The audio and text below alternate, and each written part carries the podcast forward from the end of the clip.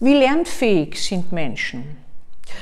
Diese Frage wird immer wieder gestellt und ich möchte sie vielleicht etwas einfach ausdrücken und sagen, Menschen bleiben ein ganzes Leben lernfähig, aber aus einem Menschen kann man keine komplett andere Persönlichkeit machen. Ich bin in meinen früheren Jungärztin-Zeiten oft damit befasst worden, dass jemand zu mir gekommen ist und mir vermittelt hat, er möchte etwas ganz anderes werden, als er ist. Hat alle negativer genannt, was die Persönlichkeit ausmacht und hat mir alle positiver genannt, wie ich den formulieren, formieren sollte. Das heißt, äh, aus einem Menschen einen ganz anderen Menschen bauen, lässt sich nicht. Aus einem Fisch macht man keinen Vogel, die beste Therapie nicht. Und äh, die Lebenserfahrung prägt Menschen, manchmal brechen Menschen an einem Schicksal und werden ganz anders, aber im Grunde ihrer Natur bleiben sie im Kern ident. Es ist aber so, dass man aus den eigenen Schwächen Stärken machen kann und dass man Selbstreflexion lernen kann. Durch diese Selbstreflexion äh, wird der Wahrnehmungswinkel geprägt und man sieht die Welt und sich selbst wie andere anders. Eine sehr wertvolle Erfahrung, die das Leben aber nicht unbedingt leichter macht, weil man stellt eher sich selbst in Frage, man stellt auch andere in Frage, aber man ist kritischer, vielleicht auch im optimalen Fall dann auch liebevoller und gnädiger mit sich wie mit anderem.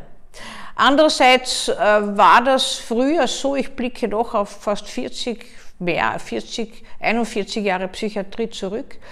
Und da haben wir schon gedacht, dass der alte Mensch alt ist relativ, gehört schon selbst zu den alten Menschen, aber für mich war schon früher jeder ab 40, 50 älter und dann uralt natürlich. Also, äh, dass alte Menschen, und zwar also auch die Hochalten, noch immer sehr lernfähig und wandlungsfähig sind. Mich äh, erstaunt das immer wieder, dass Gefühle ein Leben lang entwickelbar sind. Zum Beispiel kann man sich noch im Hochalter so verlieben wie ein Teenager.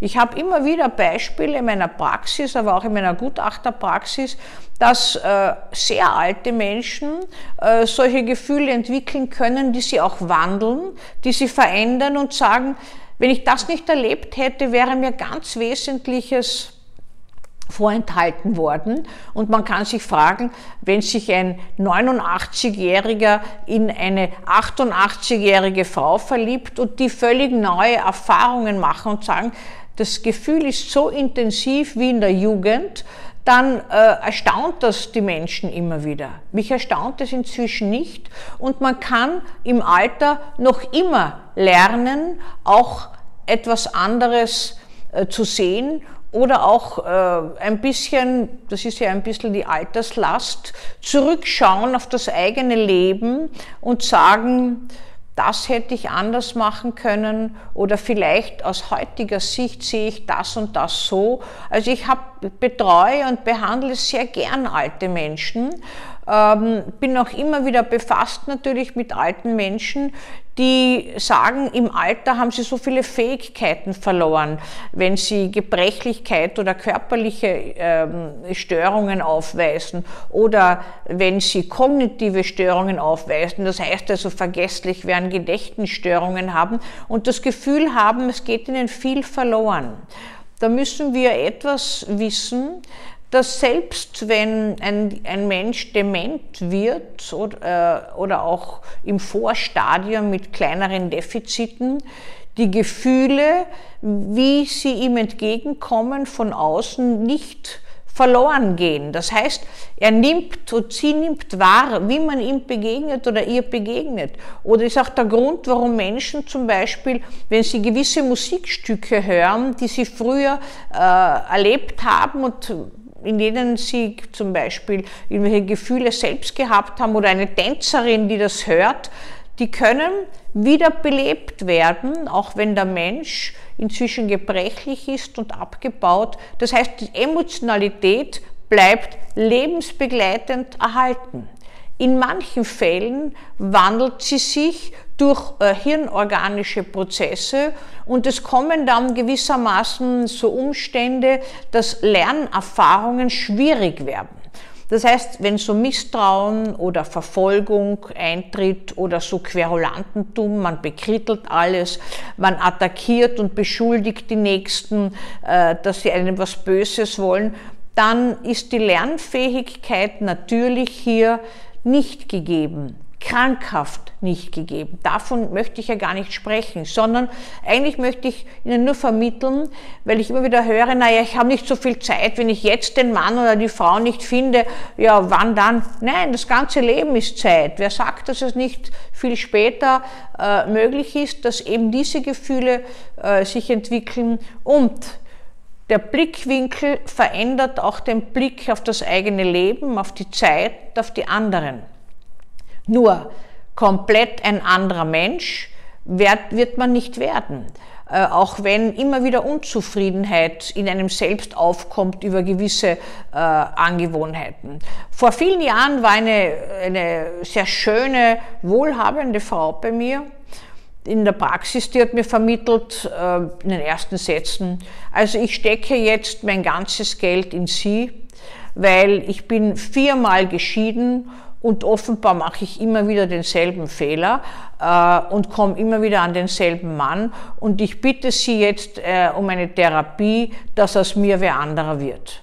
Ich habe diese Frau leider sofort enttäuschen müssen und habe gesagt, ich werde das nicht können, auch wenn ich äh, vielleicht freudig sein sollte, dass Sie Ihr Vermögen in mich jetzt investieren wollen, äh, weil Sie werden diese Prägung der Wahl weiterhaben. Sie werden unter einer Fülle von Menschen diesen Typ, der sie so anspricht, weiter fühlen, dass sie so angezogen sind. Sie werden vielleicht nicht mehr handeln, weil sie lernen, innezuhalten und zu reflektieren. Das kann man übrigens auch das ganze Leben lang lernen.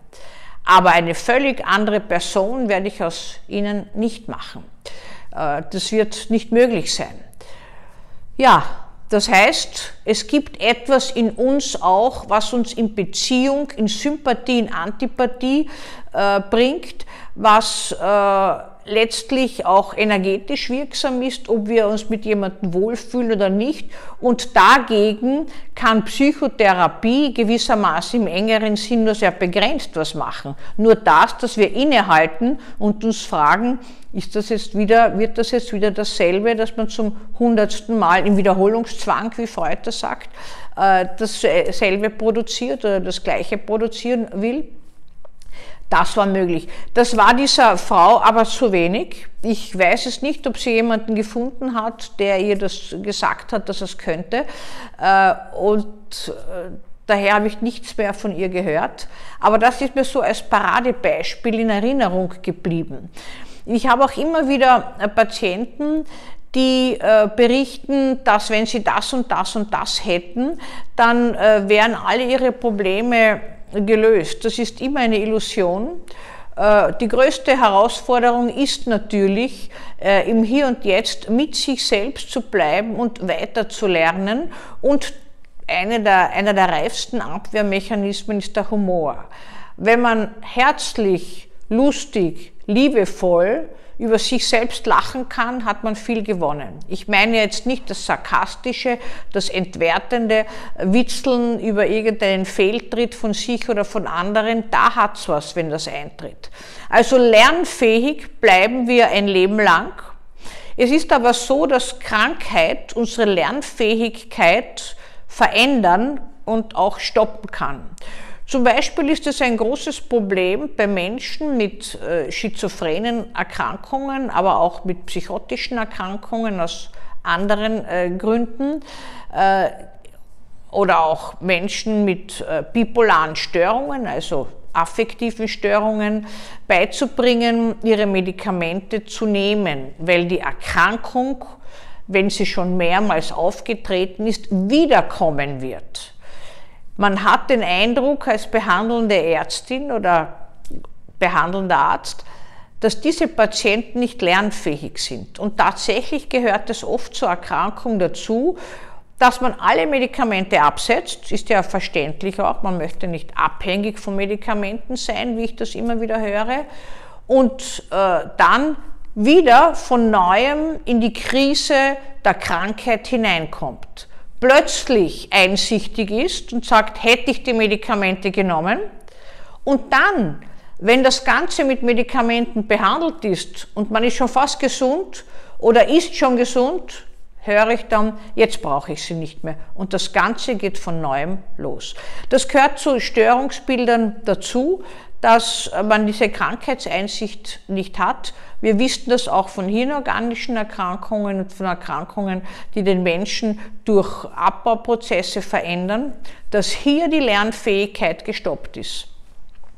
Auch manchmal ist die Lernfähigkeit in gewissen schwersten Krisen des Lebens gestoppt. Wenn zum Beispiel aus dem Leben gerissen ein Mensch plötzlich querschnittsgelähmt ist, da gibt es den hohen Querschnitt, da kann man gar nichts mehr bewegen, nicht einmal selbst atmen.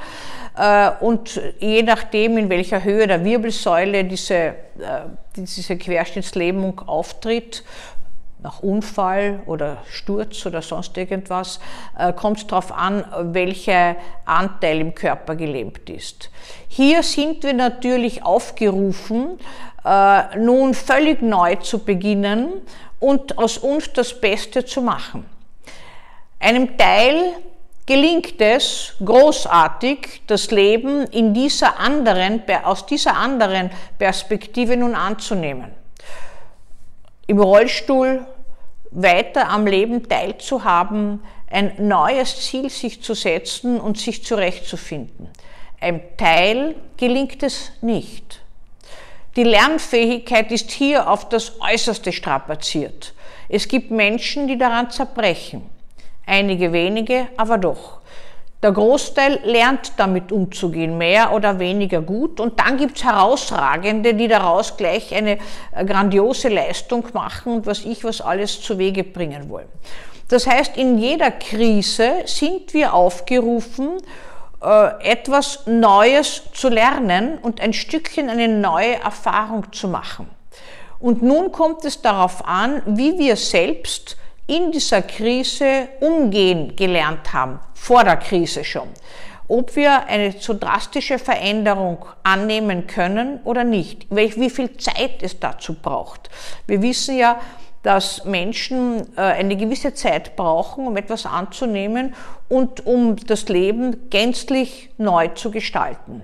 Und es gibt auch die Situation, dass Menschen ohne Hand an sich zu legen, an so einer Krise und in so einer Krise sterben, unbeherrschbare Infektionen bekommen, äh, sonstige äh, Störungen und Erkrankungen und trotz umfassender, auch psychiatrischer Behandlung, sie ihrem Wunsch gemäß aus dem Leben scheiden und in dieser Situation nicht umgehen können, lieber tot sein wollen. Ich höre das manchmal formuliert von Menschen am Krankenbett, versuche immer äh, eine andere Richtung zu finden, das zwar anzunehmen und zu akzeptieren, dass sich so jemand fühlt, aber zu schauen, ob nicht in irgendeiner Weise ein Potenzial an Hoffnung weckbar ist. In einigen wenigen Fällen gelingt das nicht. Auch das ist zu akzeptieren und gehört zum Leben. Lernfähig sind wir und bleiben wir ein Leben lang. Aber Lernfähigkeit hat auch Grenzen. Für jeden die eigenen.